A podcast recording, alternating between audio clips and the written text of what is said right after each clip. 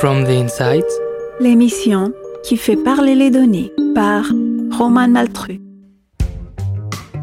C'est quoi la data? Est-ce qu'elle révolutionne vraiment nos vies Nos méthodes de travail À ce point pour qu'on en parle autant? Et surtout, comment ne pas rester en marge de cette révolution qui est en marche? Fenêtre ouverte sur les coulisses des métiers qui façonnent l'avenir, From the Insight écoute celles et ceux qui ont fait de la donnée leur quotidien, retracer leur parcours, raconter leur expérience en data science, mais aussi en intelligence artificielle ou encore en machine learning, en deep learning, en système expert, en business intelligence, en reporting financier ou extra-financier, en blockchain, en mesure, en KPI, en base de données, parfois open source, en industrie 4.0, en stratégie data-driven, en réalité augmentée, bref. Tout ça pour démystifier la data et ses métiers et rappeler que comme toutes les compétences, elles s'acquièrent. Pensez à prendre des notes, ça pourrait vous servir. Bonne écoute.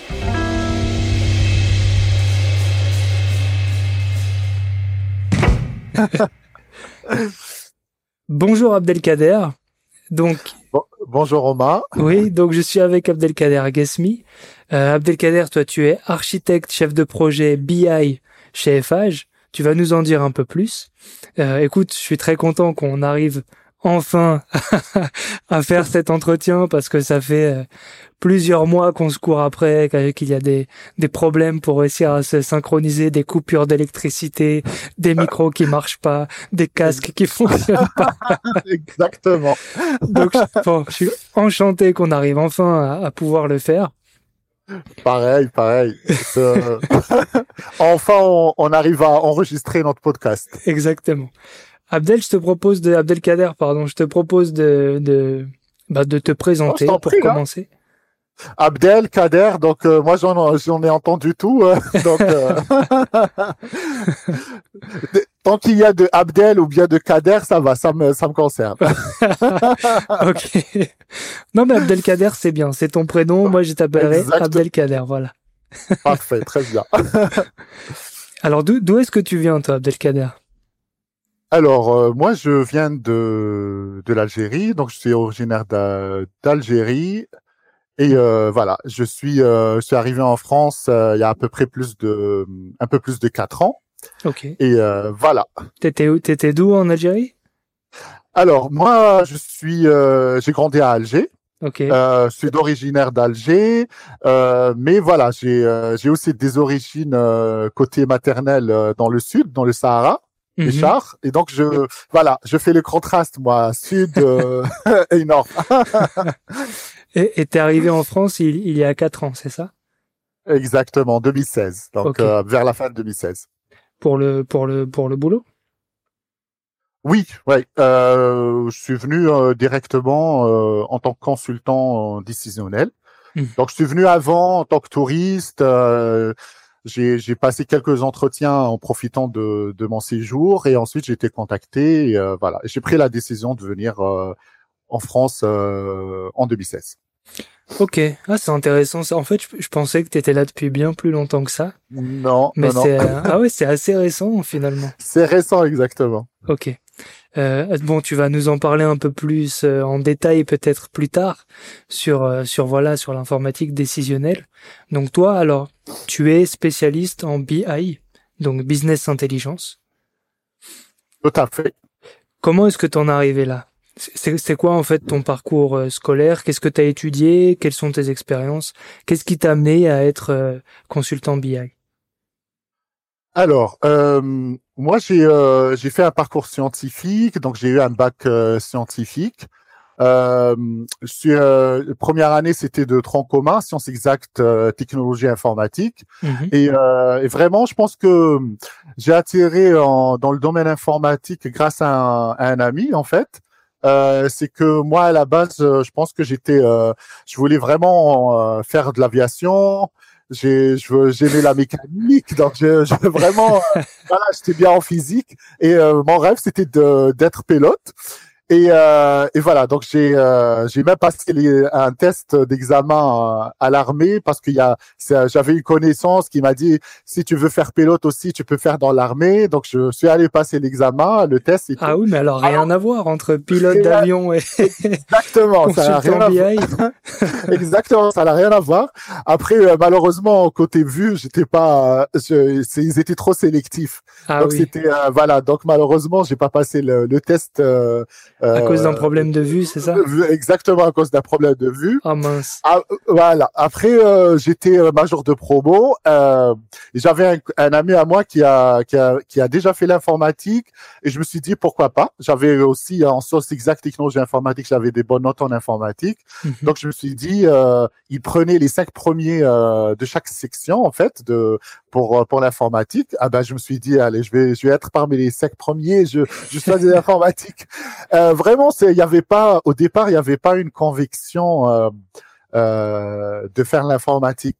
Euh, la deuxième année était une année vraiment euh, très très mauvaise. Je me rappelle que c'était traitement de signal, composants de base. Je me demandais qu'est-ce que je faisais là. C'est pas ça l'informatique. Moi, je pensais que c'était le développement, les applications, le voilà. Et, euh, et, à fur et à mesure, je pense que ça, ça je commençais à m'accrocher quand on commençait à faire le système d'exploitation, génie, génie logiciel et tout. Mm-hmm. Et vers la cinquième année, euh, le mémoire justement de PFE, c'était euh, chercher justement. Je cherchais un mémoire, euh, un sujet, et j'arrivais pas à trouver.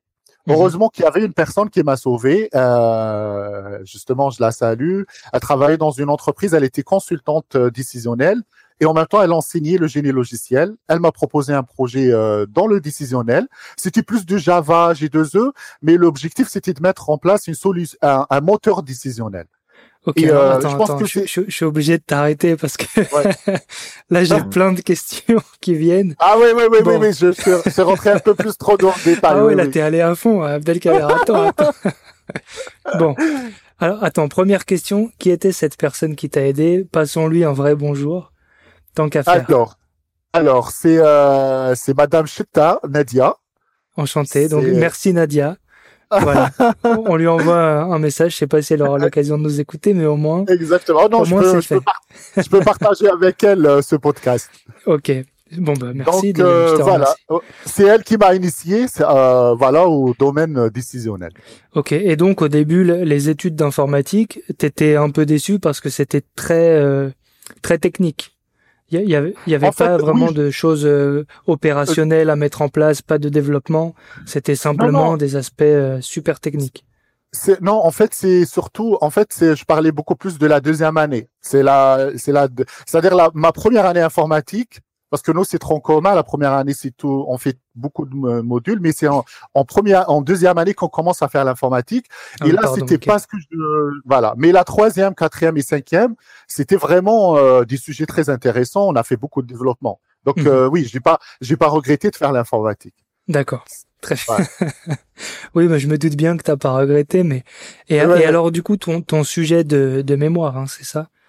Exactement. Le, le sujet, c'était mise en place d'un moteur OLAP euh, multidimensionnel, euh, évidemment. Et euh, le sujet, c'était en fait, il portait sur la partie développement des applications multitierces, donc euh, euh des applications H2E, mais entre-temps, un moteur décisionnel. Donc j'avais les deux en fait, euh, j'avais le choix en fait à la fin de soit continuer en tant que développeur Java J2E, soit d'aller se spécialiser dans le décisionnel. Mhm. Il veut que j'ai eu une opportunité tout de suite dans le décisionnel, donc c'est là où euh, j'ai commencé ma ma carrière dans le domaine. Ok, donc finalement c'est ce mémoire qui t'a orienté vers l'informatique décisionnelle. Exactement. Ok. Exactement. Et, et qu'est-ce que tu appelles toi un moteur décisionnel? En fait, un moteur décisionnel, c'est euh, c'est plutôt euh, beaucoup plus un, un moteur euh, euh OLAP, c'est ça le, le, le, nom le plus connu. C'est c'est ce qu'on appelle Online Analytical Processing. C'est c'est un système en fait qui permet de stocker l'information sous format cube en fait. Mhm. après, la manière comment elle est stockée, ça ça ça diffère d'un comment on appelle ça, euh, d'un éditeur à l'autre. Mais euh, l'essentiel, c'est que l'information, elle est centralisée en fait euh, au niveau d'une cellule, contrairement à, à, ce qu'on connaît dans les bases relationnelles. Où, on a la notion de table. Donc là, c'est multidimensionnel. Donc c'est, on n'a pas, on n'a pas une table, on a plusieurs dimensions. qui représentent. donc, il faut se voir comme comme l'information, elle a plusieurs axes qui mhm. tourne euh, qui tourne autour et, euh, il a il, il, y a une certaine euh, manière de stocker cette information et de la recruter qui donne que c'est très très rapide et ça répond à, un besoin d'une réponse d'une d'une réponse à une question. C'est-à-dire l'information, elle est, le fait qu'elle est centralisée au niveau de, en fait, c'est le fait qu'elle tourne autour de la cellule. N'importe quelle information, on lui donne son contexte. C'est-à-dire que, par exemple, je te donne, euh, je te dis euh, un million d'euros comme information, elle est stockée euh, dans une table relationnelle, dans, dans par exemple une table de commande. mais il y a plusieurs colonnes. Alors cette information-là, dans un dans un cube, c'est justement ce qu'on appelle le contexte. C'est-à-dire que cet un million, cet million d'euros, ce montant-là, mmh. il est, il a, il a un contexte, par exemple, le fournisseur, euh, la date de la commande, etc. Et la manière dont on va requitter, ça va être très rapide euh, à récupérer. D'accord. Donc en fait, c'est un peu euh, si, si, je si je résume grossièrement parce que moi j'ai pas du tout la, vue ingénierie, mais en gros l'idée c'est quoi? C'est que d'habitude ou en tout cas jusqu'à maintenant les bases de données c'était un peu comme des fichiers Excel où tu avais euh, des tables avec des onglets, des données par ligne, etc. Exactement. Et, et l'idée en fait avec euh, ce que toi t'appelles les moteurs décisionnels, c'est qu'une même information, elle est connectée à plusieurs autres informations. Exactement. Et euh, on peut on peut on peut voir ça parce que c'est souvent dans le la modélisation on appelle euh, le modèle en étoile etc. Mhm. Pourquoi on l'appelle en étoile? C'est parce que l'information euh, brute analytique mesurable elle est au centre mhm. et, et toutes les informations qui définissent le contexte de cette information là qui est mesurable sont tournent autour. Donc c'est comme une étoile un modèle en, en étoile c'est ça. C'est que et, c'est très rapide en fait en termes de euh, de lecture. Il faut savoir que le, le, décisionnel c'est en lecture. Mhm. Souvent, il n'y a pas, il y a pas, c'est pas par rapport à, à, une base de données transactionnelle. On fait de la lecture, on fait des updates, on fait des euh, des écritures. Dans le décisionnel, c'est des systèmes qui sont euh, faits pour la lecture de la data.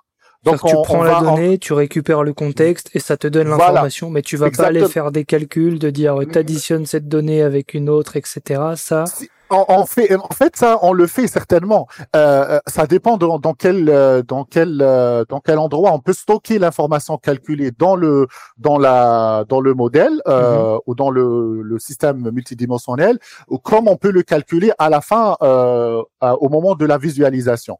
Mais le, l'objet le, de décisionnel, c'est justement répondre à une problématique très importante, c'est la lecture de la donnée en temps euh, acceptable mhm. et, euh, et pouvoir l'agréger et, euh, et pour pouvoir l'analyser parce que l'information nous, nous l'information brute euh, la ligne elle-même, elle nous intéresse pas. Nous, c'est toute la consolidation des informations sur plusieurs années pour tel client, pour euh, pour tel produit, etc. Donc, on répond à une problématique et ça, dans un système euh, opérationnel classique, ça prend beaucoup beaucoup de temps de, de, de pour pour répondre à notre besoin. Oui, parce qu'en fait, pour répondre à une simple question dans un système classique, on pourrait imaginer euh, des milliers de fichiers Excel qui concernent tous les contextes, etc. Et quand tu veux une information, il faut que tu ailles chercher le nom du fournisseur dans un fichier, la date dans un autre, le numéro de la commande dans un autre, etc., etc. Et donc, l'idée à travers euh, euh, ce dont tu es en train de parler, c'est que une même donnée, elle vient tout de suite englober de tout le contexte. Exactement. C'est que ça va beaucoup plus vite. Voilà, c'est euh, c'est en fait euh, Didier à répondre à, à, à, une question un peu euh, métier fonctionnelle. Par exemple, euh, qui sont mes meilleurs clients, euh, qui, euh, c'est-à-dire si on si on veut parler, par exemple, d'un domaine, je dis n'importe quoi, médical. par exemple, j'ai une entreprise où j'ai des visiteurs médicaux qui sont mes meilleurs vendeurs en fait, qui les meilleurs visiteurs médicaux mhm. pour un produit donné. Quel est le produit qui est par rapport à d'autres qui me ramène le plus de chiffre d'affaires, etc., etc. Il y en a pas mal, pas mal d'interrogations. Et le décisionnel, justement, avec la conception euh, qui est faite en amont, elle permet en fait de, à l'utilisateur final de se retrouver avec euh, ce modèle en étoile où il n'a juste qu'à euh, en fait à raisonner en termes de, c'est-à-dire il a tous ses axes d'analyse, il a tous ses, ses indicateurs. Il faut juste qu'il il peut juste jouer avec et répondre à ses besoins. Ok, donc toi en fait ce que tu proposes une, à l'utilisateur final, euh, c'est une interface. Justement, euh, voilà, j'ai un petit exemple, euh, j'aimerais citer là-dessus, c'est que voilà, dans j'avais une quand je, travaillais dans une compagnie d'assurance pendant quelques années et il y avait un besoin justement de de de en fait faire des rapports et euh, en quelque sorte euh, c'est des rapports euh, des créances donc pour l'assainissement en fait des créances de l'entreprise ils ont ramené un, un commissaire au compte qui pour une mission d'un mois et son objectif justement c'était justement de de faire sortir à la fin un rapport au PDG qui permettrait justement de de, de faire un état des créances de l'entreprise mhm. et et à l'époque justement il y avait on avait notre système ERP assurance que dans lequel on avait des rapports. Justement, c'est ça la différence. Les rapports classique se basait sur la, la base euh, opérationnelle, euh, opérationnelle, transactionnelle. Euh, et le, le commissaire, quand il est arrivé, il m'a il m'a chargé de de préparer quelques rapports. Donc le le problème, c'est que j'ai il avait, je pense qu'en tout, il y avait 40 rapports à mettre en place. C'était en plein été, j'allais prendre mes vacances et ça tombait mal. et et justement, l'objectif, c'était de lui faire, de lui préparer les 40 rapports mais c'était pas possible de les faire tout de suite. Donc, euh, vu que j'avais mes vacances euh, une semaine après, je me suis, euh, en fait, on s'est, on s'est dit, en fait, il a été convenu que moi, je prépare au moins une dizaine de rapports. Le temps que lui aurait le temps de les consommer et de les utiliser, moi je prends mes vacances, j'avais prévu deux semaines, et quand je reviens, je je finis le reste. Et voilà, ce que ce que j'ai fait, entre temps, heureusement que entre-temps, j'avais moi-même, par une initiative euh, purement personnelle, j'avais développé une solution décisionnelle. J'avais pas encore intégré les créances, comme euh, comme axe d'analyse ou comme euh, comme indicateur, mais j'avais par exemple les encaissements, j'avais la comptabilité, j'avais toute la partie euh, police d'assurance, donc tout ce qui est prime d'assurance, j'avais toute la partie sinistre, etc. Donc j'avais développé une solution décisionnelle, sauf que c'était une initiative personnelle, elle n'était pas, elle était elle était utilisée par quelques directeurs, quelques personnes pour m'aider à continuer. Mhm. Donc j'ai voilà, donc j'ai livré les, euh, les des rapports, j'ai pris mes vacances.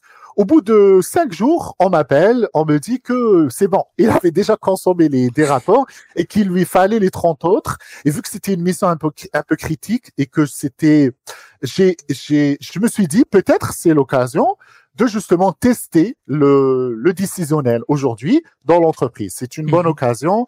Les gens ne connaissent pas l'intérêt donc je suis revenu, j'ai interrompu mes vacances. Heureusement que j'ai pris après une euh, voilà mes vacances, je les ai pris après. Donc je suis retourné au bureau. Euh, j'ai intégré la partie créance.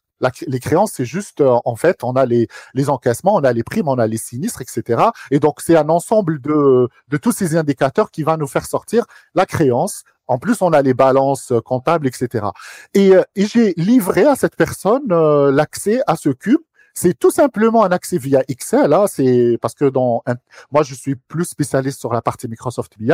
Donc, j'avais un, un cube multidimensionnel avec tous les axes d'analyse et les indicateurs. Eh ben, je suis allé euh, voir le commissaire au compte qui, je dis pas, mais ils s'en sortait pas mal. Euh, c'est-à-dire, c'est quelqu'un qui se connaissait un peu dans Excel et tout.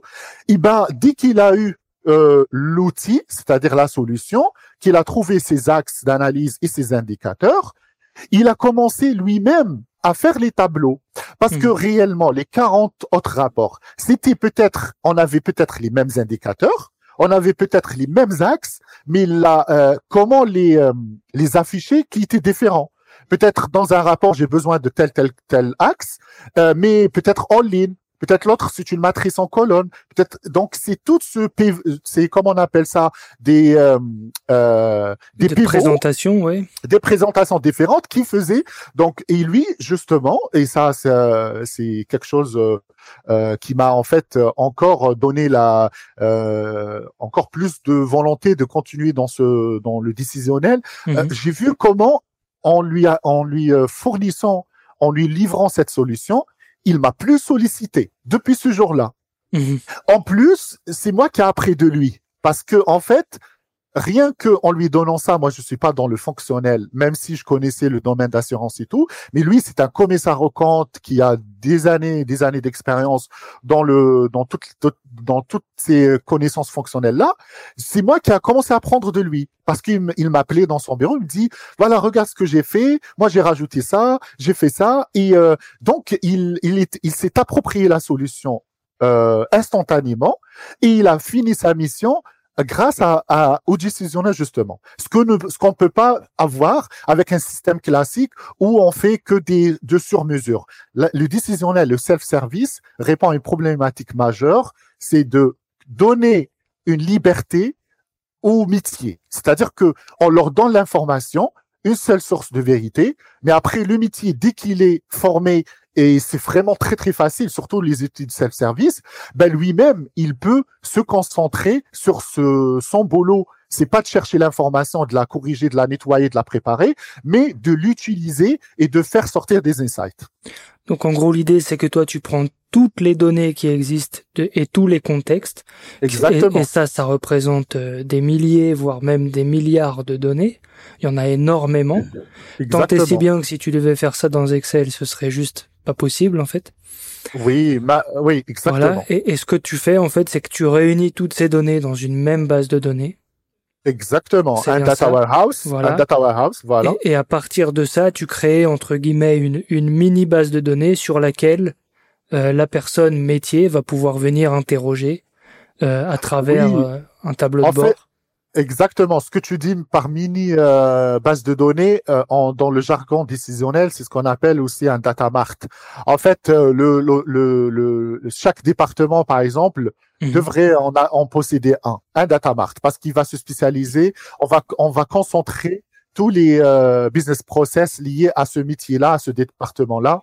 Et après, on, on va consolider ces, ces data mart-là dans un data warehouse que lui va répondre à une problématique plus global entreprise. C'est-à-dire quand on veut voir les, le chiffre d'affaires entreprise et les indicateurs niveau entreprise, on va les récupérer à partir de Data Warehouse. Mais pour le, le les objectifs d'un département, il a son propre Data Mart. D'accord. Voilà. Et en, et en fait, c'est des données qui sont déjà traitées, qui sont déjà structurées. Euh... Oui, euh, justement, il y a tout le travail. Euh, je pense que d'après, en fait, d'après mon expérience, c'est à peu près 60% euh, du temps qu'on passe, peut-être même des fois plus, euh, c'est la justement, c'est toute la partie traitement de la donnée. Mmh c'est la l'identification des sources de données, la, le traitement de, de, de, la consolidation des données, euh, le nettoyage, euh, l'y mettre en format, etc. Parce que dans une entreprise, il faut savoir, il y a beaucoup de sources de données. Il y a des bases de données, euh, différentes bases de données. Il y a des fois des, des, des, des données qui sont dans des applications tierces que nous, on va les récupérer à partir des fichiers plats, etc. Et donc, cette information-là, euh, il y a des fichiers structurés, non structurés. Aujourd'hui, c'est la réponse de la big data. Je pense qu'on en parlera après. Donc, il y a différentes sources de données. Il y a les médias sociaux qui peuvent être des sources de données, mhm. etc. Aujourd'hui, les sources de données ont explosé. Il y en a des multitudes de sources de données avec des données qui sont aussi euh, euh, des, des téraoctets. Et je pense que c'est la partie, là, c'est le, le challenge aujourd'hui euh, pour toute entreprise, c'est justement comment te tirer profit de sa de cette euh, voilà de cette multitude de, sources quantité de données euh, voilà mhm. et surtout en en ayant en aspect non seulement la la véracité de l'information aussi, parce que euh, avoir de la donnée, euh, oui, mais euh, mais est-ce que c'est une donnée utile? Est-ce que c'est une donnée vraie? Est-ce que donc c'est pour ça le data warehouse ou le big data répond à une problématique d'avoir une seule source de de, de, vérité. Mmh. Donc avoir une seule source de vérité, c'est c'est c'est quand même il y a beaucoup de challenges. Il y a vraiment beaucoup de challenges et c'est pour ça que le métier aujourd'hui, par exemple de d'ingénieur data, data engineer, c'est c'est un métier qui est central parce que c'est quand on prépare la donnée et qu'on a une donnée qui est euh, bien structurée, bien préparée, c'est là où on va en tirer profit. Mhm. C'est comme c'est comme le pétrole, on en parle on parle souvent de euh, que c'est le nouvel or noir. Voilà, exactement. le pétrole euh, brut tel qu'il est, euh, il sert à rien. C'est vrai c'est toute la partie raffinerie, euh, donc euh, nettoyage, etc., pour qu'on puisse avoir des données dérivées. C'est la même des produits dérivés. C'est la même chose avec la donnée. Donc toi, en fait, on pourrait dire que tu es un, es un raffineur des données. Voilà. Tu prends les données brutes. Exactement. ok. Non, mais c'est super intéressant. Et, et, du coup, quand tu parles de, de, de donner euh, une seule vérité, une seule donnée vérifiée, c'est ça que tu veux dire? C'est l'idée, c'est qu'il y a une base de données et on est sûr que ce sont des données qui sont fiables, qui ont été vérifiées, qui ont été consolidées, structurées, etc. Et que, et que, et que tout le monde tape sur ces, sur ces mêmes données.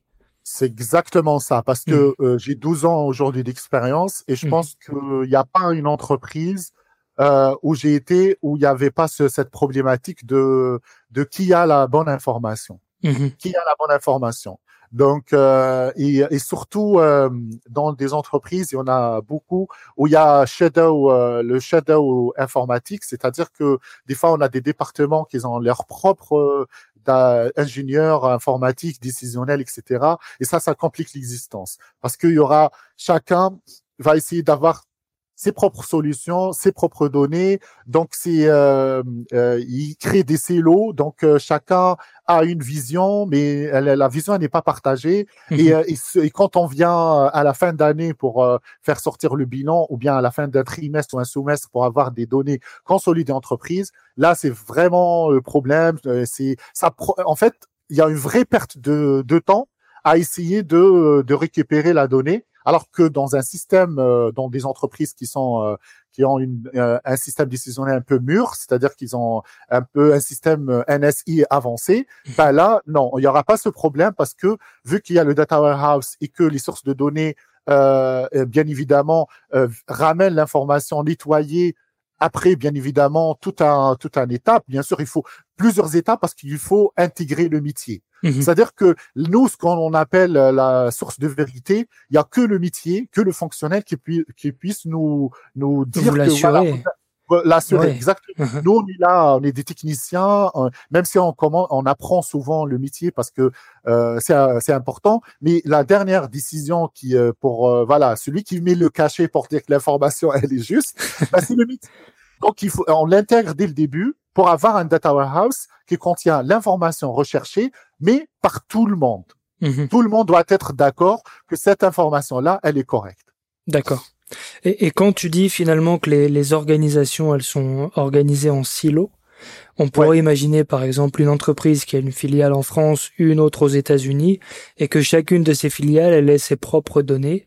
Et en fait, le problème, c'est que les filiales ne communiquent pas forcément entre elles.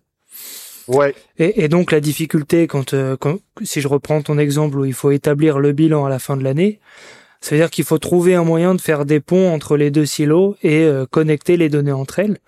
Et, et, dans ce cas de figure, toi, qu'est-ce que tu préconises du coup? Est-ce que tu penses que c'est mieux de faire des ponts qui vont durer, euh, enfin des ponts, on va dire solides, c'est-à-dire que chaque structure garde ses silos dans lesquels elle est habituée de travailler, etc. Et on fait des ponts et chaque année, bon, on va réutiliser les mêmes ponts, ou même on continue à réutiliser les mêmes ponts, ou bien est-ce que ce serait mieux de faire table rase sur euh, ce qui existait et de, et de repartir sur une base nouvelle?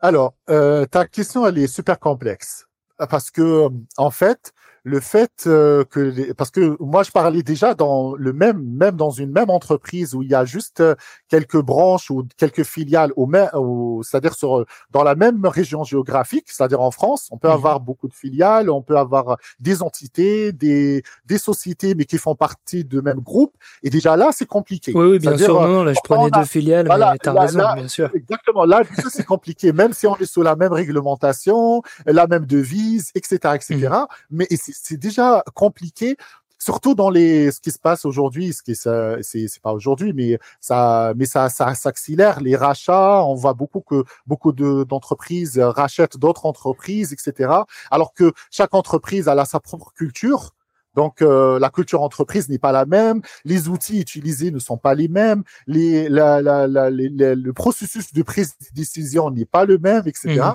Ça c'est déjà compliqué.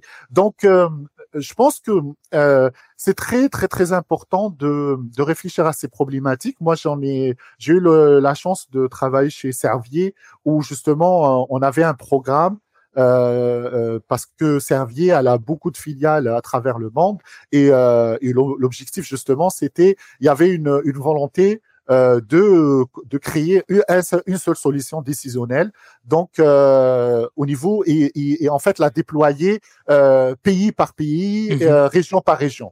Donc oui, ça se fait naturellement. Il y a des entreprises qui ont beaucoup de filiales et, et des entités à l'extérieur et qui font justement ce travail de créer une seule solution pour tout le, voilà aujourd'hui d'autant plus que nous avons euh, on, on, avons nous avons cette possibilité de travailler sur le cloud donc il y a plus cette problématique de justement euh, centraliser dans un data center euh, privé etc mhm. aujourd'hui avec le cloud justement cette ce genre d'initiative il est il est aujourd'hui euh, centrale, c'est-à-dire les mhm. entreprises qui vont aller vers le cloud n'auront plus cette problématique de géographie, d'où mettre le data center, etc. Parce que la flexibilité, elle vient avec le, le cloud.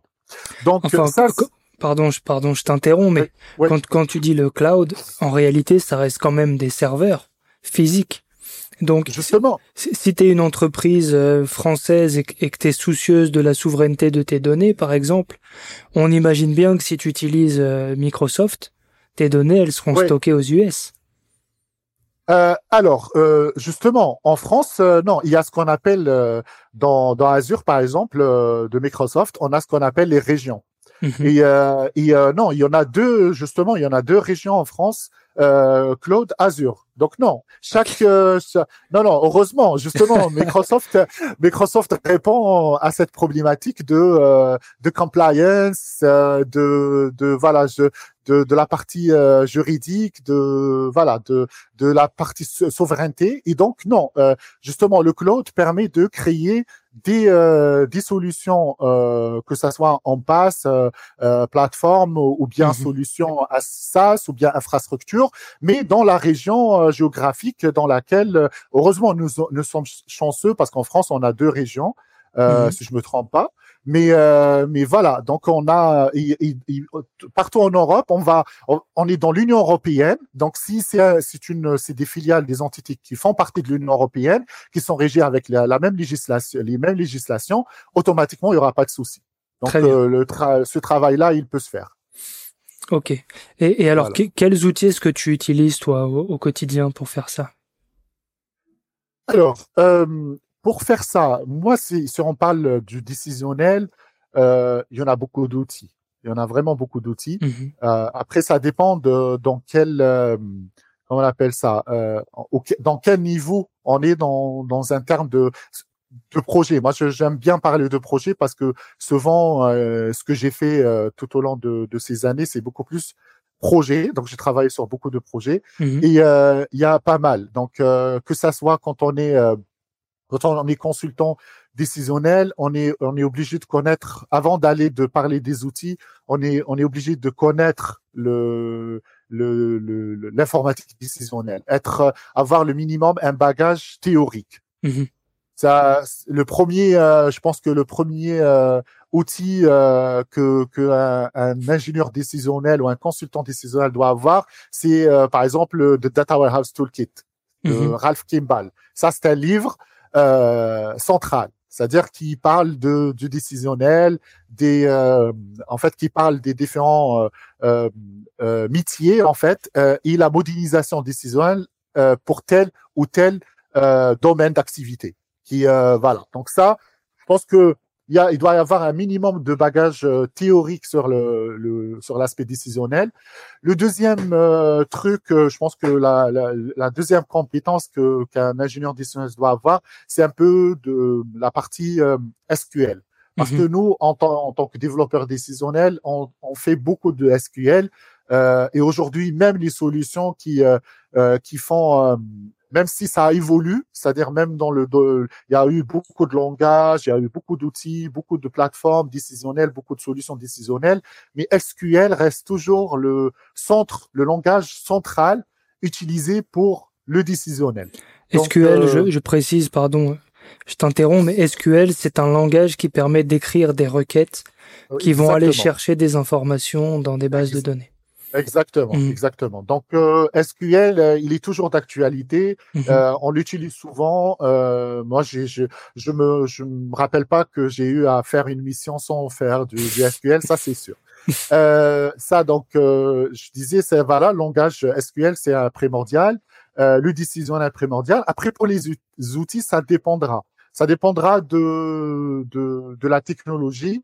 Est-ce mhm. qu'on est orienté Microsoft? Moi, j'ai euh, dans mon parcours, euh, j'ai travaillé avec euh, toute la suite Microsoft BI, donc euh, SQL Server, euh, le, le, moteur SGBD, le Integration Services (SSIS), qui, qui permet de toute la partie transformation des données, préparation de la donnée, et etc. Mhm. On a SSIS qui est la partie cube et la partie tabulaire. Donc là, la partie, c'est là où on a le moteur multidimensionnel ou le moteur tabulaire qui est utilisé pour euh, comme euh, voilà dans lequel on va stocker l'information qui est dans le data warehouse qui est une mhm. base relationnelle mais on va la stocker là dans un autre format plus adapté à, à l'analytique donc toutes les opérations analytiques après il y a bien évidemment la fin c'est toute la partie euh, dashboarding donc reporting Power BI Tableau, euh, euh, Spotfire, etc. Donc ça, c'est c'est des outils euh, finaux qui, qui nous permettent d'afficher euh, à l'utilisateur final euh, des insights. Le rendu graphique, en fait, c'est ça. Hein.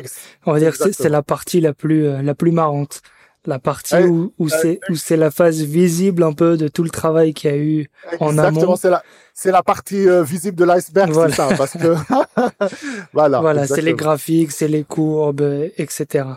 C'est ça, exactement.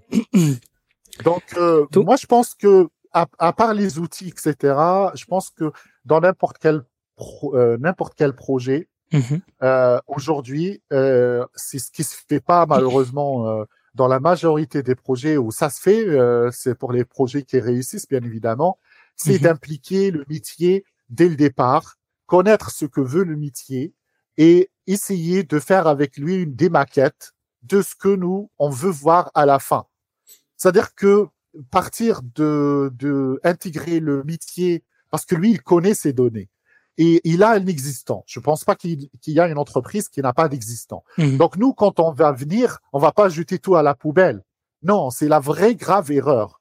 Faut commencer par connaître ce qui existe déjà, le métier, qu'est-ce qu'il fait de tous les jours, en fait, essayer d'être avec lui, connaître, euh, passer peut-être, euh, why not, passer deux ou, trois jours avec le métier dans son bureau ou dans son département, essayer d'être comme un auditeur. Mhm. Un, auditeur de la donnée, voir comment, euh, s'ils ont des factures, ils ont des rapports, même s'ils sont imprimés, même s'ils sont faits avec Excel, prendre une copie, une copie et essayer de voir euh, ah voilà, ça, ça c'est une information dont ils ont besoin, mais ça prend trois mois pour le faire, alors que je sais moi que dans le décisionnel, ce rapport-là, je peux le faire en temps réel ou euh, quotidiennement. Mhm. Donc si ça est analyser, connaître le métier bien évidemment, et ensuite venir avec une solution.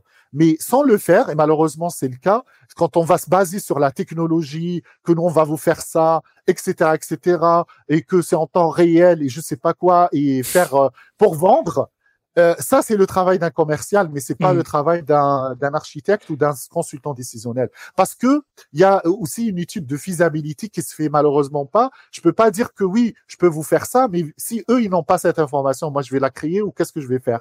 Je peux pas l'inventer. Oui, on, on voit souvent des, enfin, je dis souvent, euh, j'ai pas envie d'incriminer personne, mais on voit, on voit des managers qui adoptent des logiciels euh, parce qu'ils ont vu qu'ils auraient les données en temps réel, de la data ouais. visualisation, etc. Mais c'est vrai qu'il y a tout ce travail en amont qui est super important, qui est de comprendre vraiment de quoi les métiers ont besoin pour s'améliorer, pour aller plus vite, pour être plus efficace, tout ce que tu veux. Et ça, c'est le premier travail en amont et ça ne sert à rien de déployer n'importe quelle solution logicielle sans avoir fait ce travail préliminaire. Tout à fait, tout à fait. Parce qu'aujourd'hui, moi je pense que sur le marché, toutes les solutions décisionnelles sont complètes. Mhm. C'est, euh, peut-être il y a une, il y a un fournisseur qui a une autre plateforme. Je sais pas si je parle de Microsoft, c'est parce que elle est aussi fournisseur de cloud, parce que aussi elle a ses solutions euh, des, donc c'est un grand, c'est un géant. Peut-être on va trouver si on adopte telle solution décisionnelle, on a d'autres outils qui vont venir compléter. Mhm. Mais, en- mais n'importe quelle solution aujourd'hui, les fournisseurs qui sont sur le marché répondent pleinement aux besoins décisionnels. Donc, c'est pas une problématique technique outil, mais c'est une problématique de comment utiliser ce- ces outils, mais en préparant le terrain. Donc il y a une grosse composante de management en fait euh, dans tout ça. Exactement. Tout à fait. Finalement, le choix de l'outil, c'est presque secondaire. Si je t'écoute, c'est Oui. pas le plus important. Ce qui est important, c'est comment tu formes tes équipes pour qu'elles puissent déjà te donner les informations dont elles ont besoin, mais aussi pour qu'elles puissent te donner les données dont tu as besoin pour traiter ces données justement et ressortir les informations, les insights dont tu parlais tout à l'heure. Exactement. Et, et alors, du coup, le, comment est-ce que toi tu conseillerais un, un, un manager ou quelqu'un qui doit choisir un logiciel? Sur quels critères est-ce qu'on se base? En fait, souvent, parmi les critères euh, essentiels, c'est justement euh, par rapport à l'infrastructure existante et par Mhm. rapport à l'existant. Mhm. Par exemple, si je vois que déjà mon client, il a des licences Power BI, donc je vais pas lui dire non, il faut acheter euh, des licences Spotfire ou autre, Mhm. parce qu'il a, il a un existant.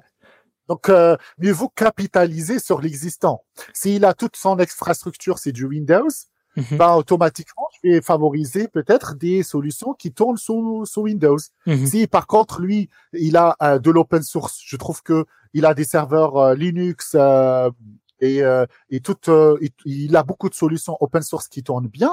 Mhm. Ben, bien évidemment, je vais l'orienter vers des solutions open source Mhm. parce que ça fonctionne bien et euh, pourquoi pas. Donc euh, donc ça ça dépendra de de mon client et surtout de la culture entreprise. Si l'entreprise elle a une culture déjà mise en place, c'est-à-dire que sur la la- l'aspect infrastructure, je sais que eux c'est une solution euh, ils ont euh, la, la- la- ils ont une sensibilité par rapport à la donnée, que la donnée elle est sensible, que euh, donc euh, donc ils veulent euh, toute la partie sécurité aussi. Donc tout ça il faut l'intégrer dès le départ. Donc mon client si je lui propose peut-être une solution open source, il va il va pas accepter. Mhm. Donc il va me dire non non non, ça c'est nous on travaille pas avec ça. Donc il faut s'adapter au client parce que je pense que c'est secondaire. Parce que la solution à mettre en, bien évidemment, euh, si c'est moi qui va mettre la solution en place, je vais privilégier euh, de, les solutions que je maîtrise, bien, bien évidemment sûr, bien sûr. ma, mon background, donc automatiquement, moi, euh, je suis plus euh, Microsoft et euh, j'en ai fait d'autres, mais euh, l'expérience, euh, on peut dire où je suis senior, c'est sur les, c'est sur des outils Microsoft.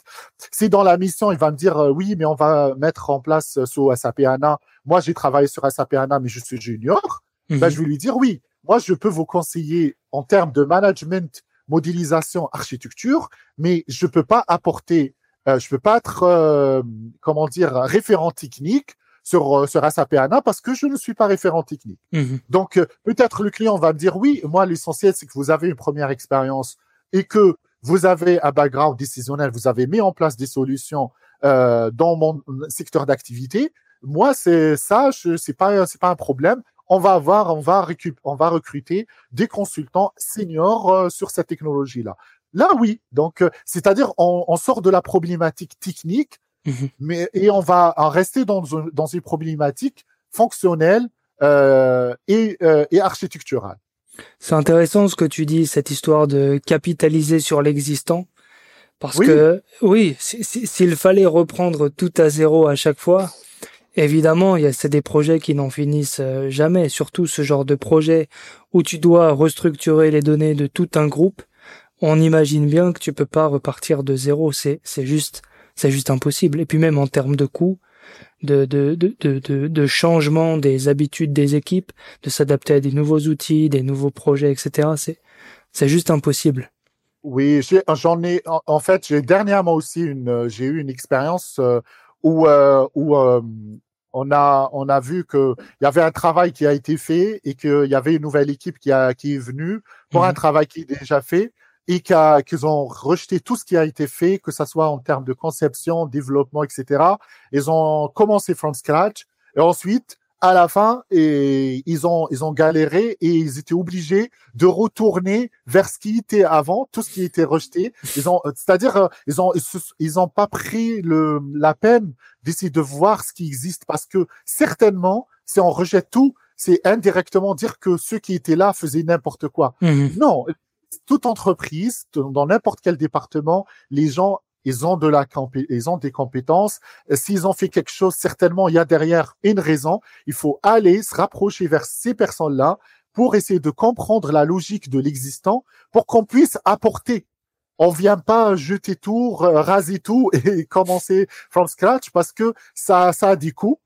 Euh, ça a un temps, c'est-à-dire euh, très très important. Mmh et, euh, et, je pense que au contraire, c'est que on, ça veut dire qu'on ne, on ne profite pas et on prend pas avantage de l'existant. Ça, c'est dommage. Mhm. Oui, c'est, c'est, c'est, le pire qui puisse arriver. Exactement. Toi, Abdelkader, est-ce que tu te définirais plutôt comme euh, un professionnel qui a une approche purement technique? Tu parlais tout à l'heure de ton expérience sur euh, Microsoft, SAP, etc. Ou bien plutôt une approche généraliste, euh, voilà, type chef de projet, orchestre. comment tu te définis? Alors, je me définis ni dans l'un ni dans l'autre. je sais que ça, cette réponse, euh, euh, elle est, euh, mais mais c'est la réalité. En fait, je, t'explique. En fait, j'en ai fait beaucoup de de, missions d'expertise technique. Mmh. Et, dans ces missions-là, en fait, c'est selon, c'est-à-dire l'expérience purement technique. elle n'existe pas, c'est-à-dire qu'on est obligé de faire un peu de management aussi derrière. Aujourd'hui, peut-être plus que que il y a il y a quelques années, je fais plus de management parce que c'est normal. Je suis chef de projet, donc automatiquement, je gère une équipe. Automatiquement, je fais de de l'expertise technique euh, souvent parce mmh que euh, dans les phases d'implémentation, il y a certainement un consultant qui va me demander quelque chose, surtout si c'est dans mon domaine où je j'excelle. Par exemple, s'il me demande des questions sur Microsoft BI, ben je suis là pour répondre à, à, à ces questions-là et euh, même à participer parce que je suis une personne euh, J'en ai eu déjà une expérience d'être euh, chef département. Ça, je mhm. l'ai même pas. C'est une expérience de trois mois. J'ai fui, donc j'ai même pas mis euh, ça sur euh, mon CV. En fait, le management pur et dur, je sais que je ne peux pas. c'est quelque chose qui qui est bien, mais pas à temps plein. Je peux pas le gérer à temps plein. Je j'ai toujours besoin d'une casquette d'un d'un expert technique ou d'un architecte technique. C'est c'est important parce que c'est c'est c'est un peu mon métier, c'est un peu là, je fais de la veille technologique, je peux pas m'en passer. Euh, et, et, donc c'est c'est normal. Euh, Mais toi toi t'aimes bien mettre les mains dans le moteur. J'aime bien mettre bien toucher aux données. Mhm. Exactement. C'est, euh, ça me procure une certaine euh, satisfaction mhm. quand euh, je participe avec mon équipe à la mise en place d'une solution. Euh, le, comme je disais, le management pur et dur en tant que chef de projet, justement, euh, ça c'est un domaine dans lequel je suis en train d'évoluer et, euh, et c'est très très intéressant aussi. Donc voilà, c'est toujours dans n'importe quelle mission, je me définis en tant que que chef de projet avec une casquette technique. Voilà. D'accord. Et euh, il y, a, y, a, une chose aussi, je pense que je commence à prendre plus, euh, euh, en fait, euh, euh, comment dire, euh, pas connaissance, mais C'est-à-dire, je, je commence de plus en plus, dans, quand on parle d'un architecte, par exemple, la, la définition d'un architecte BI en elle-même, euh, ou un architecte technique, c'est la définition en elle-même, elle est un peu vague. Parce que être architecte BI, euh, c'est euh, c'est avec, avec l'expérience bien évidemment on a euh, on a utilisé tel par exemple je, je, dis, je vais dire un exemple très rapide et euh, réel euh, en fait moi j'ai eu un entretien il y a pas il y a pas il y a pas très longtemps pour un poste justement de chef de projet architecte BI, mmh. avec une grande entreprise partenaire de Microsoft et euh, justement, j'avais une quelques dans l'interview, il y avait des questions-réponses. Et, euh, et l'une des questions justement parlait d'integration services. Et euh, on, m'a posé la question, ils m'ont dit quel est euh, l'outil ou le composant euh, dans integration services qu'il faut jamais utiliser ou le pire? Bien évidemment, moi avec mon expérience technique, j'ai tout de suite donné le composant. C'est, euh, je pense que ceux qui se connaissent le savent, c'est le merge join. Et, euh, et c'est vraiment l'un des composants les plus euh, consommateurs en temps. Mm-hmm. Et, euh, mais là, je le connais parce que c'est mon expérience technique qui le dit. Déjà, j'ai travaillé avec Oracle Data Integrator, qui, a, qui est l'outil d'intégration d'Oracle. Et je me rappelle que j'ai appris une chose, c'est qu'à chaque fois quand il y a une complexité de calcul, euh, dans les transformations, il faut profiter de du moteur euh, euh, relationnel. C'est-à-dire si on a SQL Server, il faut profiter, il faut envoyer la, la, la, la transformation à SQL Server pour l'exécuter. Parce que lui, il sait bien la faire. Mmh. Euh, Oracle, pas pareil. Quand on a une transformation dans ODI, c'est des requêtes SQL qui sont générées, qui vont être envoyées vers euh, vers le moteur euh, Oracle. Donc j'ai appris ça. Donc aujourd'hui dans les flux, je, je, je base beaucoup plus sur des procédures stockées, etc. Si si la transformation elle est faite au niveau moteur, c'est mieux. Mais la réponse, elle était vague. C'était pas une réponse. En fait, moi, je connaissais que c'était le merge join. Mais en tant qu'architecte Microsoft BI, la réponse la plus euh, la plus correcte, c'est justement dire que justement le moteur euh, Integration Services ne fait pas la transformation euh, dans le merge join. Il, il, va, il doit attendre jusqu'à ce que toute la, la data, toutes les tables, même si tu as des millions de tables, des millions de lignes de, euh, de données, mm-hmm. jusqu'à ce que ces données-là vont être chargées en mémoire.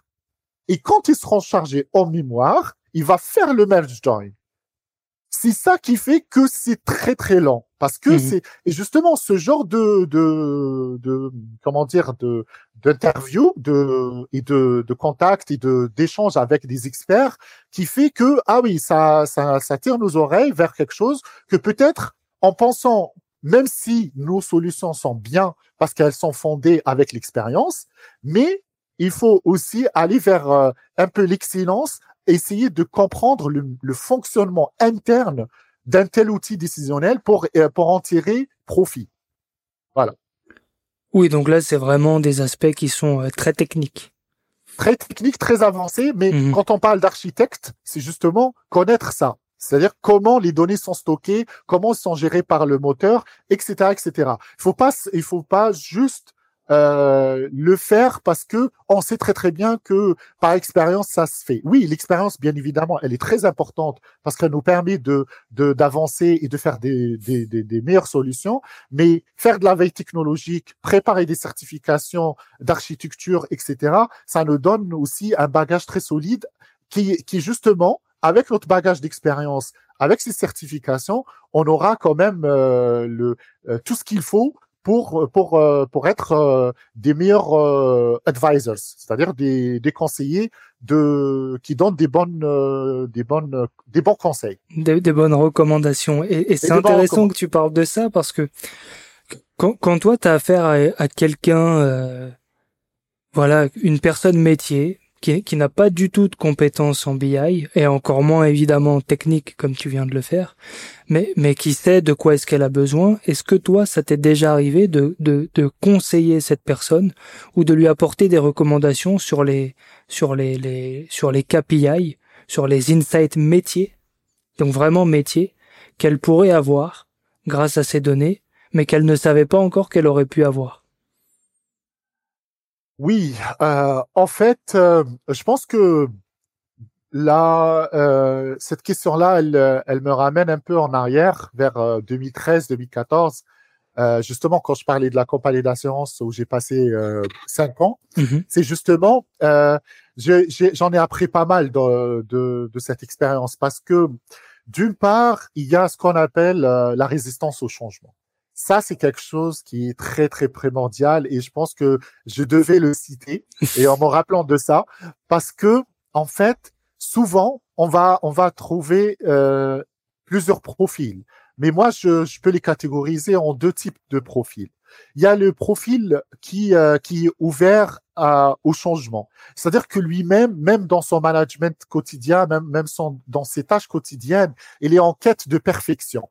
Et il, il est toujours lui-même, en fait, une personne qui fait de la veille technologique indirecte. Mm. C'est-à-dire que même s'il travaille, par exemple, dans Excel, il y a des gens qui qui, euh, qui font des merveilles avec Excel. Ils vont aller, ils vont faire des formations, etc. Ils vont essayer de, de, en fait, ils veulent automatiser les choses. Ils veulent euh, euh, que leur vie soit plus facile et plus simple. Mhm. Donc, ils vont essayer, ils sont, ils sont rebelles. Donc, c'est souvent des personnes rebelles qui, euh, qui, ils sont, et qui s'entourent avec des, des personnes rebelles comme eux parce qu'ils veulent un changement. Ils sont toujours en train de, et ça, j'en ai vu, pas seulement là, même, même dans mes récentes, récentes expériences, j'en ai trouvé ces, ces personnes-là. Et c'est toujours un plaisir de travailler avec eux parce que, moi, je, je le dis sans, sans avoir euh, la honte, hein, c'est, euh, c'est tout à, à l'honneur de la personne. Euh, j'en ai eu, euh, en fait, à travailler avec une personne dans les achats à, à IFAGE et euh, la personne, la personne elle-même, euh, elle travaillait avec Power BI et elle a fait des choses énormes avec Power BI, c'est-à-dire Mhm. des tableaux de bord bien avancés. Euh, les données, justement, ils ont eu besoin de nous parce qu'il y avait des problèmes de performance, parce que il y avait euh, des problèmes en fait euh, de comment récupérer la donnée en temps réel, parce que eux ils le faisaient manuellement, de récupérer de SharePoint, pour, etc. Donc, mais la personne en elle-même, elle a fait des formations sur Power BI et il a fait un très très bon travail et il m'a même montré des choses que moi je connaissais pas sur Power BI. Euh, sur- et c'est c'est la réalité. Donc euh, c'est et justement et c'est ça là, en fait quand on est orienté métier.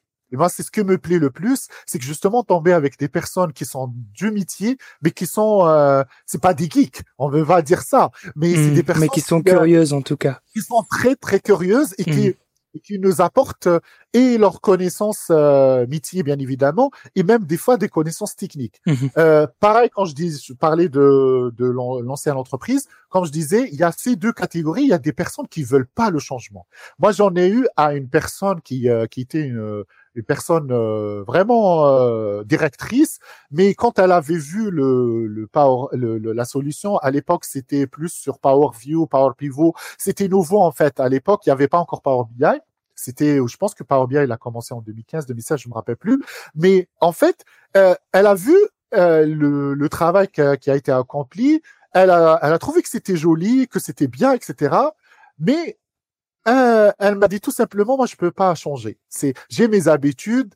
Euh, d'habitude, euh, j'ai les trucs imprimés dans un registre. Mhm. J'ai des dessins comme ça ou dans Excel euh, un tableau statique. Mais je, en fait, tu sens la résistance. Mhm. Cette personne-là ne voulait pas. Elle, elle avait peur. Justement, c'est ça le travail qui est le plus important des fois. Le sponsor, ça c'est un mot euh, clé qui est très utilisé dans n'importe quel projet, mais surtout surtout dans la BI, c'est avoir un sponsor, c'est-à-dire une personne qui soit très très bien placée dans l'entreprise et qui c'est elle, c'est elle qui soit la, le moteur de changement et qui, qui va indirectement imposer le changement, pas d'une manière euh, brusque ou quelque chose comme ça, mais avoir euh, cette personne qui a de l'autorité et qui a et qui est vraiment euh, comment comment dire, elle est sensibilisée de l'importance de la BI et d'un système euh, qui euh, qui consolide l'information, qui donne une seule source de vérité. Cette personne-là, elle va, elle doit accompagner le projet jusqu'à la fin et elle va fédérer les parties prenantes. Mhm. Donc, euh, parce qu'il y aura toujours une résistance de changement et, euh, et c'est compliqué de faire changer les habitudes. Oui, c'est c'est c'est évident que quand quand il y a une personne interne à l'entreprise qui vient porter le projet. Si cette personne est bien placée et qu'elle lead ses équipes comme il le faut, euh, évidemment, ça marche mieux. Mais alors, je, crois que je t'ai mal posé la question en fait tout à l'heure, mais, quand je te l'ai posée, je me suis rendu compte qu'elle était un peu ambiguë. Tu, tu sais en fait, quand tu es en entreprise, parfois tu utilises des ERP, tu utilises des logiciels, mais tu sais pas forcément quelles sont les données qu'il y a derrière. Et il se peut en fait qu'il y ait plein de données qui existent, mais tu sais même pas qu'elles existent. Et, tu vois, est-ce que toi, tu as déjà eu ce cas de figure où en fait, tu t'es es confronté ou pas confronté, mais t'accompagnes quelqu'un métier, voilà, hein, une personne qui travaille, je sais pas moi, à la comptabilité ou aux achats, comme tu le disais, qui utilise un ERP, mais qui se rend pas compte qu'elle a accès à plein de données parce qu'elle les voit pas, parce qu'elle le sait pas, ou pour X raison. Et toi, tu viens lui dire, mais tu sais qu'avec euh, telle ou telle donnée, tu pourrais te rendre compte de ça. Ce que je veux dire, c'est ce que tu as déjà accompagné les métiers à la, à la définition des KPI qui pourraient leur être utiles? Euh, non, en fait, euh, là, je pense qu'il y a, moi, j'ai pas eu, euh, en fait, dans mon expérience, j'ai mmh pas eu à, à moi-même euh, proposer des KPI au métier. Mmh C'est-à-dire que peut-être dans mon expérience, où, où c'est le cas partout, le métier, bien évidemment, c'est celui qui connaît le plus son travail. Après, bien évidemment, je dis pas que euh, il y en a dans même dans le métier, il y en a des fois des personnes qui viennent qui viennent récupérer un sujet parce qu'il y a une telle ou telle personne qui a quitté. Et donc nous, on se retrouve un peu dans une position où on se connaît mieux, mais ça c'est très très rare. Mmh Généralement, c'est le métier qui a la, seule chose nous, nous notre recommandation c'est quoi? C'est justement les, changer leurs habitudes de consommation de la donnée. Mmh euh, leur rythme de, de, de, de, consommation de la donnée. Mmh. C'est-à-dire que au lieu où euh, qu'ils passaient, par exemple, euh, quelques mois à préparer cette, cette donnée, ce tableau de bord, etc., nous, on vient leur donner une solution qui va être très, très rapide. Après, justement, que en quelques jours ou peut-être en quelques mois. Il y a ça, il y a une autre euh, il y a une autre chose, c'est que on va essayer de les faire découvrir leurs données. Justement, peut-être eux, ils ont omis telle ou telle information, mais tout ça, en fait, ça se définit justement dans les phases euh, euh les phases euh, préliminaires dont on parlait au tout début. Ouais. Voilà, c'est tout, tout, tout, tout à fait au début. Si le métier, dès le début, il est là avec nous, c'est comme moi, j'ai eu l'expérience de mettre en place un URP, ce qui, euh, ce qui est important parce que mettre en place un URP, après, créer le, la solution décisionnelle, c'est que justement, on a toute la maîtrise euh, de des données, où elles sont les données, etc. Donc, euh, moi, j'ai eu cette expérience-là euh, de mettre en place un URP et, et après mettre en place la, solution, la solution décisionnelle liée à cet URP-là. Mmh. Oui, là, en fait, justement, c'est sans sans avoir, sans que j'ai eu besoin du métier, j'ai même moi-même mis le euh, mis en place la solution décisionnelle. Mmh. J'ai consulté personne parce que pourquoi je l'ai fait? Bien sûr, c'est une initiative personnelle, mais pourquoi j'ai eu la capacité de le faire? Parce que en mettant en place un URP, j'ai mis en place des modules, donc j'ai connu un peu tout ce qui se fait côté métier, j'ai eu à appeler les agences dans les différentes euh, régions. Euh, ils avaient des problèmes au niveau de l'URP. Donc, on en fait, je me, je suis, je me suis mis dans la peau du métier lui-même parce que automatiquement j'ai compris en fait que telle telle information et, telle telle data, tel tel euh, rapport, parce qu'en mettant l'URP il y a des rapports aussi. Donc le décisionnel c'est devenu systématique pour moi. Je sais très très bien ce dont ils auront besoin comme indicateur. Je sais mmh. quels axes d'analyse ils auront besoin. Mais ça c'est parce que j'ai passé cinq ans dans la même entreprise. Euh, donc c'est et, et j'ai mis en place un URP. Mais quand on est en mode consulting que j'ai une mission de six mois ou une mission d'une année ou deux années pour mettre en place euh, une solution décisionnelle, en, en principe, quand j'arrive, il y a déjà le métier qui maîtrise bien son domaine et que c'est lui, avec lui, qu'on va bâtir la solution décisionnelle. Donc toi, tu as une expérience déjà de plus de dix ans, tu parlais de 12 ans tout à l'heure. Exactement. C'est quoi le plus grand défi que tu as eu à relever en 12 ans? Le truc qui t'a fait suer? Où t'as galéré Alors, euh, je pense que euh, en 12 ans, c'est euh, ce qui était. En fait, je pense que là, il y a, y a plusieurs challenges. Le premier challenge, déjà, c'est que contrairement à, ici en France, j'étais, j'ai commencé dans, en Algérie. Donc déjà, le, le, décisionnel, ça peut se dire que les sociétés qui font du décisionnel, on peut les compter sur les doigts. Mhm. Déjà, euh, décrocher euh, euh, un poste dans le décisionnel, c'est déjà parfait.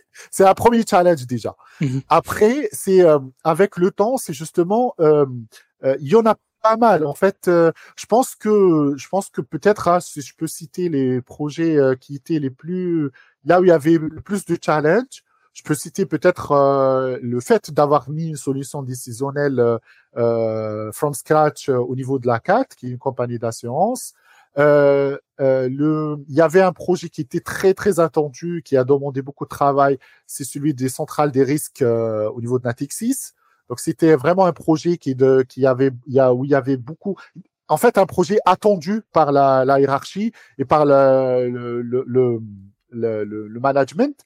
Donc ça, c'est aussi des, en fait, c'est des c'est des solutions en fait euh, où, euh, on a besoin de non seulement d'avoir euh, nos compétences et aussi de de faire de ce qu'on appelle d'être autodidacte parce que c'est on n'est pas forcément les solutions qui vont être mises en place. On maîtrise leur aspect technique il y a aussi le fait de communiquer avec plusieurs départements parce que le, la centrale des risques, par exemple, qui est un, des très grands projets dans, sur lequel j'ai travaillé, il y, a, il y a beaucoup de départements dans lequel, euh, avec lesquels on doit travailler, on doit communiquer. Euh, et euh, voilà, je pense que parmi ça, ça, ça, reste les deux, les deux grands challenges que j'ai eu à, à, à, relever. Des projets à, à relever, exactement. Mmh.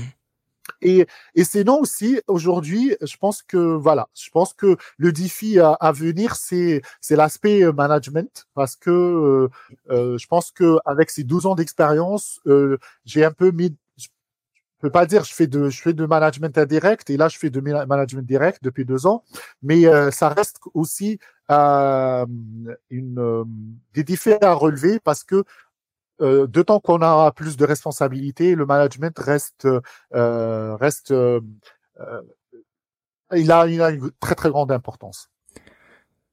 C'est vrai que le management, c'est c'est c'est c'est dans tous les métiers en général. Quand tu commences à prendre un peu du galon et que tu as des équipes à gérer, il y a, y a un choc si t'as pas été formé. Euh, c'est il y a il y a une nécessité de se former au management. Tu peux pas devenir manager comme ça du jour au lendemain ça s'apprend sur le tas, tu peux te former, mais c'est avec l'expérience aussi que tu apprends. Gérer les gens, c'est, c'est, c'est vraiment pas évident.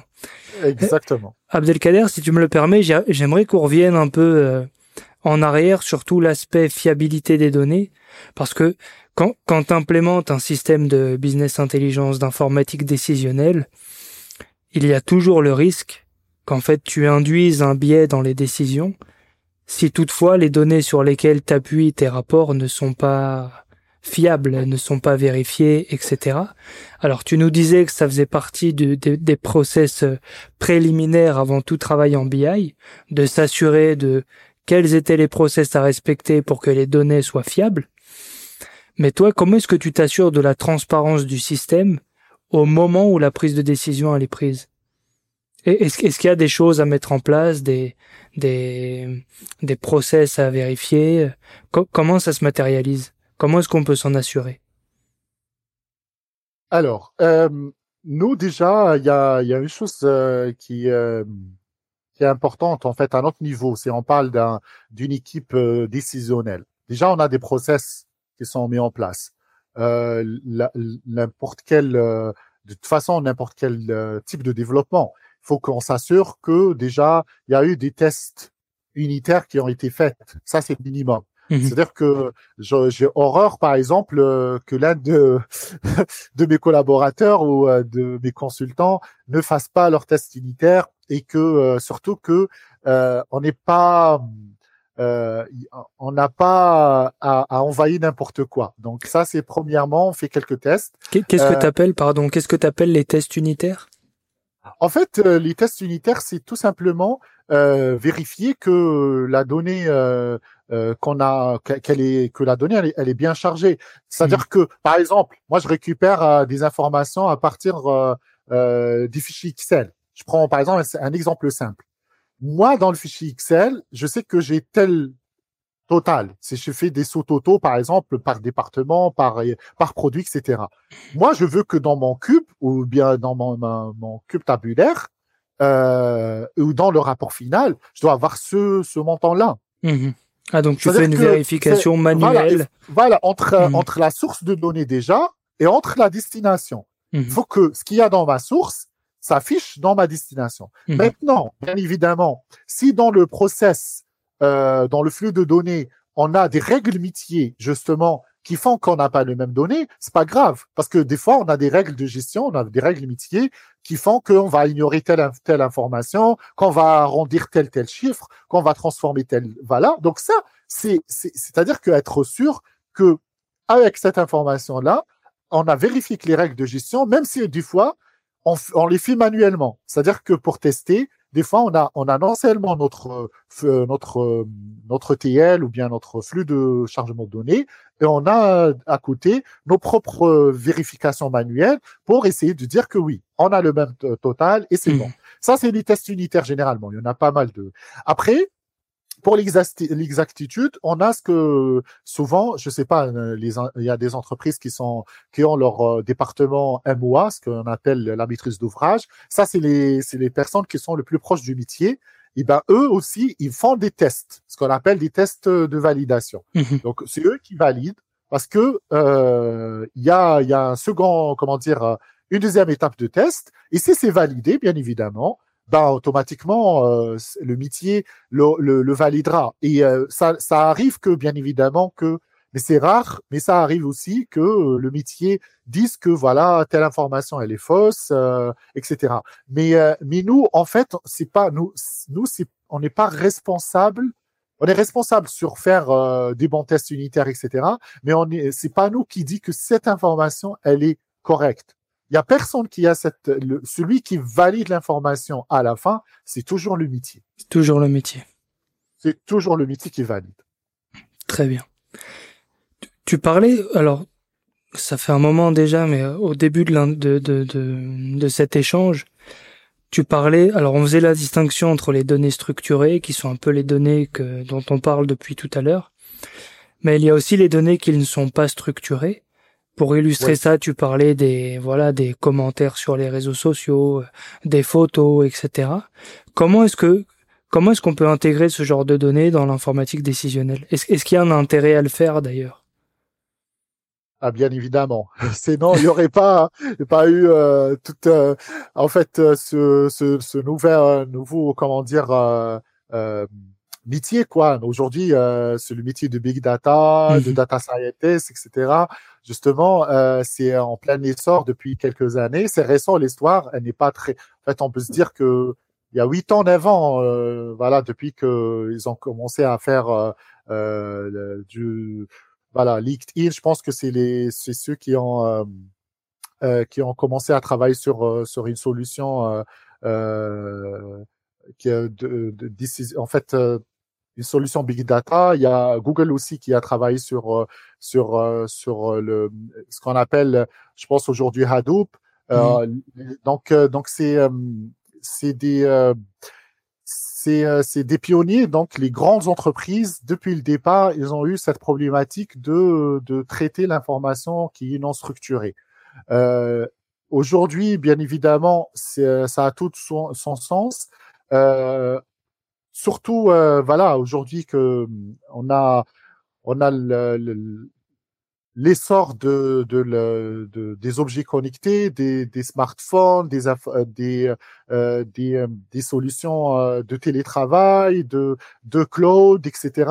Et, et toute et toute et la source en fait et la donnée en fait qui circule sur le net euh, à travers nos téléphones aussi, ce qu'on partage, parce que nous, on partage beaucoup d'informations euh, en temps réel. Il, y a beaucoup d'informations aussi qui sont récupérées de nos, de nos téléphones en temps réel, de nos objets connectés euh, euh, en temps réel. C'est vraiment euh, beaucoup d'informations. Et, euh, et, malheureusement, c'est pas facile de la traiter parce que ce qu'on appelle par big data, c'est que c'est des c'est c'est des pétaoctets peut-être plus. Donc mmh c'est on n'est plus dans dans dans la logique de quelques gigas, quelques terras que qu'un serveur classique, euh, un serveur euh, euh, relationnel peut traiter. Ça, c'est pas possible. Les, les, les solutions classiques ne, ne permettent plus en fait de traiter ce, ce, ce, ce ce volume de données, parce que mhm. c'est ça, le, le, volume des données, et pas seulement le volume, c'est parce que dans la big data, on a aussi la velocity, c'est la vitesse à laquelle cette information, elle se transforme et elle arrive. Donc, euh, donc c'est et sa variété justement, parce que c'est un des autres vies, c'est que euh, les données, elle est, les données sont variées. Aujourd'hui, euh, si je peux, si je peux dire par rapport à la big data, déjà l'un des domaines euh, qui, euh, qui m'intéresse beaucoup, c'est l'Internet des objets. C'est quelque chose de très, très important. C'est que les appareils elles-mêmes envoient beaucoup d'informations et, euh, et, tout ça euh, en temps réel. Euh, malheureusement, je pense que beaucoup, beaucoup de sociétés ne profitent pas euh, de ces données-là. Euh, mhm. on a eu euh, à IFAGE plutôt ça va. On a, il y a, y a des initiatives dans ce sens-là. Il y a des, il y a, y a ce qu'on appelle euh, les engins connectés, les engins de chantier. Il y a les, les usines connectées et du coup il y a un travail qui est fait pour justement traiter l'information en temps réel qui, qui prévient, qui proviennent des différents capteurs. Après, euh, ça aussi, j'ai vu récemment aussi à, euh, à cause du Covid-19, mais tant mieux pour les sociétés qui sont actives dans le domaine de, de la téléconsultation, la télémédecine et tout ça. Si je me trompe pas, j'ai lu un article où euh, je pense que leur chiffre d'affaires euh, a, a, a, grimpé de plus de 1000%. Si je ah oui, c'était phénoménal, bien sûr. C'est phénoménal mhm. cette année parce que euh, presque, je pense que tout le monde a eu un minimum au moins une consultation à distance avec son médecin traitant. Donc toutes ces informations là euh, en plus, là, quand je parle de, de télé, téléconsultation, euh, mais là, je n'ai pas parlé de l'IoT. Dans l'IoT, il y a vraiment des, euh, des stations qui sont, et même des, des, des, des outils qui sont transportés euh, par, par des bénévoles chez des chez patients, chez eux, et le médecin à distance peut prendre les mesures. toutes ces informations-là, justement, c'est des données qui sont non structurées. Souvent, c'est des logs, euh, c'est des textes, euh, c'est du binaire. Euh, moi, j'en ai fait un projet euh, justement euh, euh, pour la veille médiatique sur concernant la téléconsultation. C'était un projet justement big data pour obtenir une certification. Mm-hmm. Donc, justement, je me suis basé sur sur Twitter pour comme source de données. Et ben, rien que les tweets, c'est du texte et, euh, et pour euh, comprendre euh, l'objectif, c'est justement euh, connaître un peu euh, la polarité des, des tweets concernant la télémédecine en France, spécialement cette année avec avec le contexte de la Covid-19. Mhm. Donc voir est-ce que les gens sont plutôt en des, des opinions plutôt positives ou négatives, mais traiter ce genre d'information, on a besoin justement de, de récupérer l'information en temps réel, de traiter cette information-là, de, de transformer la, les textes euh, en binaire parce que le l'ordinateur ne connaît pas les textes mais il connaît les 1 et les 0. Donc justement, transformer euh, ces informations-là qui, qui sont textuelles en des données numériques, les numériser, ensuite euh, appliquer toute la partie algorithmique euh, de le machine learning pour essayer de, de segmenter ou bien de classifier ces, ces, ces opinions, en fait, ces tweets en positif, tout ça, c'est c'est grâce à la big data. On a vraiment aujourd'hui des outils euh, euh, qui sont open source. Si je je prends euh, Hadoop, si je prends Spark, si je prends euh, Kafka, si euh, euh, donc tout tout ça, c'est des c'est des outils qui sont disponibles à, aux entreprises et, et les entreprises qui veulent faire de créer de la différence et faire face à la concurrence, justement, c'est justement comment intégrer ça dans leur euh, dans leur classe euh, cluster parce que c'est justement leur data lake. Parce que c'est c'est la c'est l'appellation en fait euh, euh c'est l'équivalent d'un data warehouse. Le data le data lake justement il peut contenir des data warehouse mais en ajoutant d'autres briques d'autres d'autres comment dire sources de données et d'autres insights que que le que le que la big data peut nous offrir. Mais est-ce que là, on n'atteindrait pas les limites de la BI, justement, parce que tu parlais de big data, tu parlais de machine learning, tu parlais d'intelligence artificielle. Et est-ce, est-ce que du coup, c'est, c'est pas dépasser les, ce à quoi sert la BI en temps normal, on va dire, et, et lui ajouter une brique supplémentaire de, voilà, de, de machine learning pour ensuite pouvoir réexploiter ces données? Je veux dire, en tant que euh, tel, la BI n'a pas la capacité de traiter ce genre de données non structurées. Il faut forcément une couche d'interprétation euh, euh, par un algorithme ou par de, du machine learning ou quoi que ce soit qui viennent qui viennent qui viennent finalement structurer des données qui sont pas structurées à la base. Alors, il y a en fait, je pense que il y a une chose très importante par rapport à justement est-ce qu'aujourd'hui euh, le décisionnel euh, il a atteint ses limites euh, les décisions classiques et qu'aujourd'hui c'est c'est la big data? Moi, je pense que pas tout à fait. En fait, le data warehouse, le décisionnel, c'est des technologies qui vont encore euh, rester avec nous encore très très longtemps parce que ça dépend, euh, ça répond plutôt à des besoins différents. En fait, un data warehouse, une solution de décision classique, elle va avec euh, des URP, avec des bases de données relationnelles, etc.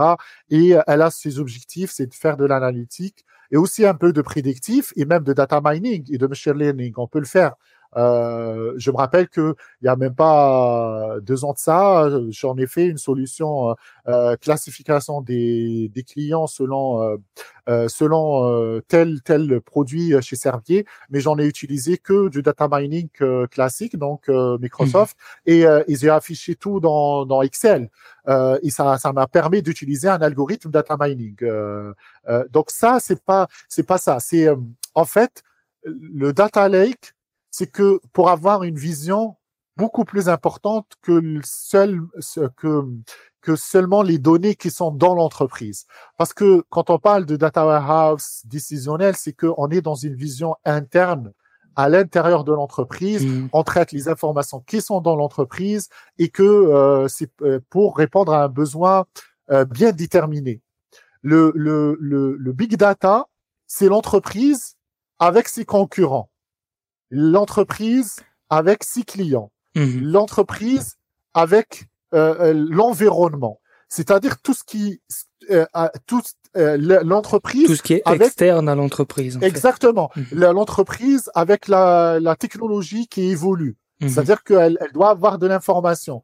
Euh, c'est-à-dire que justement augmenter, c'est c'est un peu, je sais pas, peut-être je vais dire n'importe quoi. On parle souvent de la réalité augmentée aujourd'hui avec les les euh, voilà les les objets euh, intelligents, etc. Donc mmh. on voit bien que même il y a des aujourd'hui des lunettes qui peuvent t'afficher des informations. C'est un peu futuriste. C'est à peu près ça. C'est que l'entreprise qui peut qui peut avoir une vision 360 il ne, peut, il ne, elle, il pour euh, rester debout aujourd'hui dans ce contexte actuel, surtout avec le contexte euh, économique qui va venir et avec les technologies qui évoluent, si elle fait pas ça, si elle, si elle n'augmente pas justement ça, ces données et ça plutôt beaucoup plus l'information et les insights, mm-hmm. et, et, si elle peut pas collecter les insights qui existent sur le net, sur les réseaux sociaux, sur les médias sociaux, sur les sites, euh, sur les sites internet, etc., euh, sur les forums de discussion, sur les euh,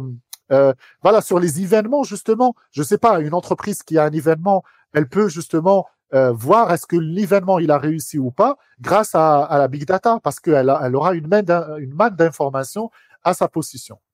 Donc, euh, je résume ça. Le data warehouse, pour moi, en tout cas, euh, je, je, parle de ma vision à moi. Le data warehouse, le décisionnel classique, c'est pour une entreprise, vision en interne de l'entreprise, pour sa gestion et pour sa, sa, sa, sa la, la, visibilité interne.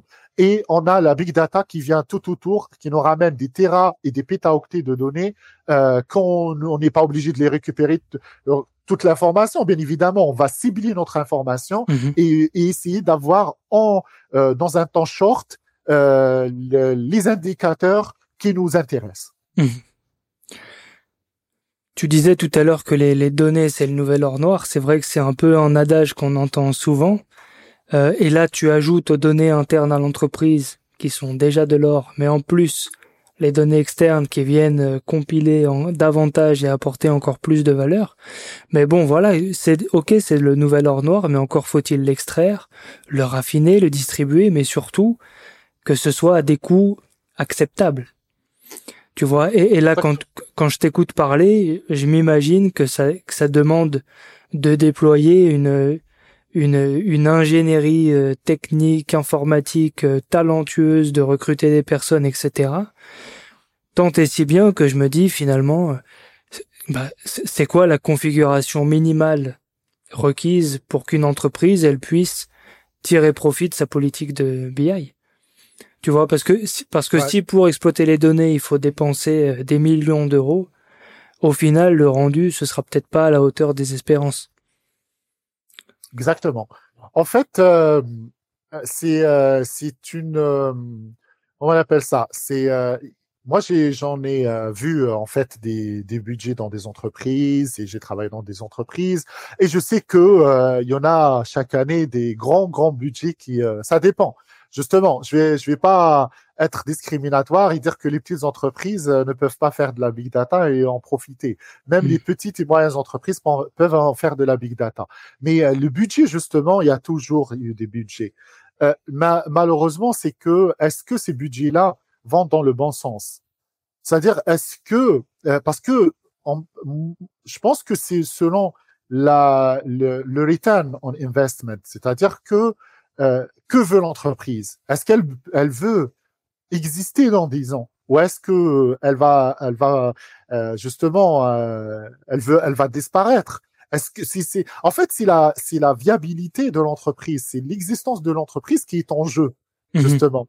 Mmh Parce que aujourd'hui, on voit bien, tout le monde le voit déjà, c'est que on commence justement les grands les grandes entreprises rachètent les petites entreprises et aussi les petites, les petits, les petites entreprises ou les entreprises qui sont dans le, le c'est-à-dire challengers, euh, mhm. souvent ils se font euh, consommer par par euh, des grandes entreprises. Donc il, y en a des entreprises qui ferment parce que tout simplement il n'y avait pas l'innovation dans dans leur dans leur ADN. Mhm. C'est ça le, pour moi aujourd'hui, il y a quelques années peut-être le big data n'était pas assez important. Et quand je parle de big data, je dis pas que non, de jour au lendemain, on va créer, créer un data lake, on va mettre des milliers de serveurs et qu'on va non, si c'est certainement pas parce que c'est selon le besoin. Mhm. Mais justement, faut commencer à mettre euh, euh, le pied dedans petit à petit.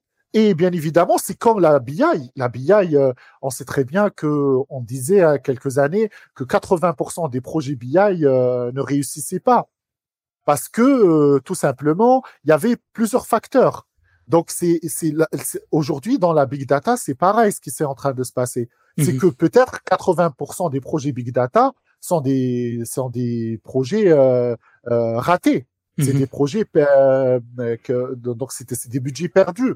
Mhm. Non, c'est c'est pas c'est pas en faisant de la big data euh, un effet de mode. C'est pas ça. C'est justement justifier ce, par exemple, pour un département marketing, je pense que euh, faire du big data, c'est très très important. Euh, pour euh, pour un département qui a beaucoup d'objets connectés et qu'il a des euh, une, il a des capteurs qui sont installés dans des machines et qui veut en tirer profit, ben automatiquement pour lui la big data c'est très très important. Il doit avoir ça. Donc c'est c'est justifié et, et, et c'est pas cher. Justement l'erreur à, à, se dire que non la big data elle est peut-être plus chère que la la BI. Moi je d'après ce que j'ai vu il n'y a aucune différence entre euh, mettre en place une solution décisionnelle classique et mmh. mettre en place une, solution euh, big data. Mmh. Là, peut-être que euh, là, dans la big data, au niveau d'infrastructure, c'est peut-être que et encore et encore justement la big data, elle est elle est là pour justement réduire le coût.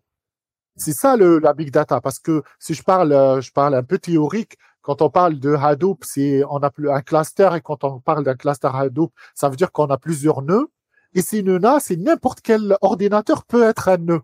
C'est-à-dire peut être euh, une euh, euh une comment dire un participant, un agent pour créer l'information. La big data, justement, c'est c'est la participation de plusieurs serveurs. Donc c'est et c'est les serveurs classiques de l'entreprise. Donc euh, donc je pense que je pense que c'est pas une question de coût, euh, c'est pas une question de mode, c'est une question de besoin. Est-ce que le besoin il est justifié? Si oui, bah ben il faut foncer.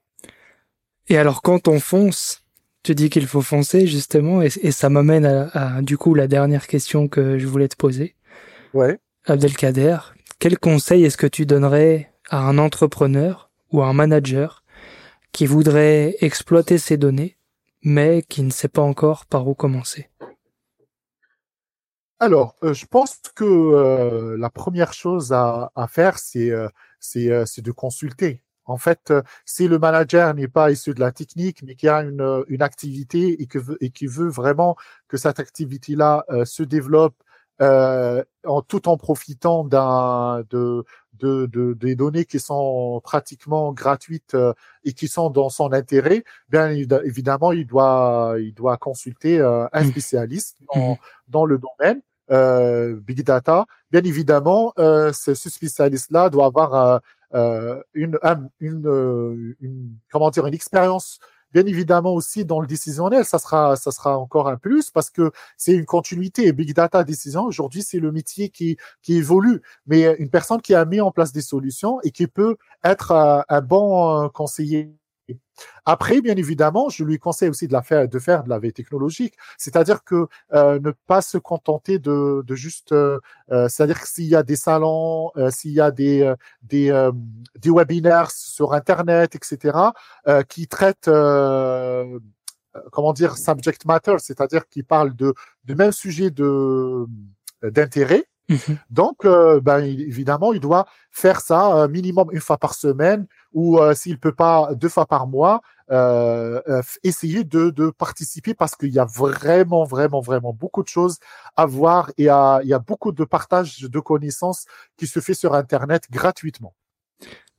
Et d'ailleurs, avec ce podcast, on participe oui, à éveiller un peu les consciences.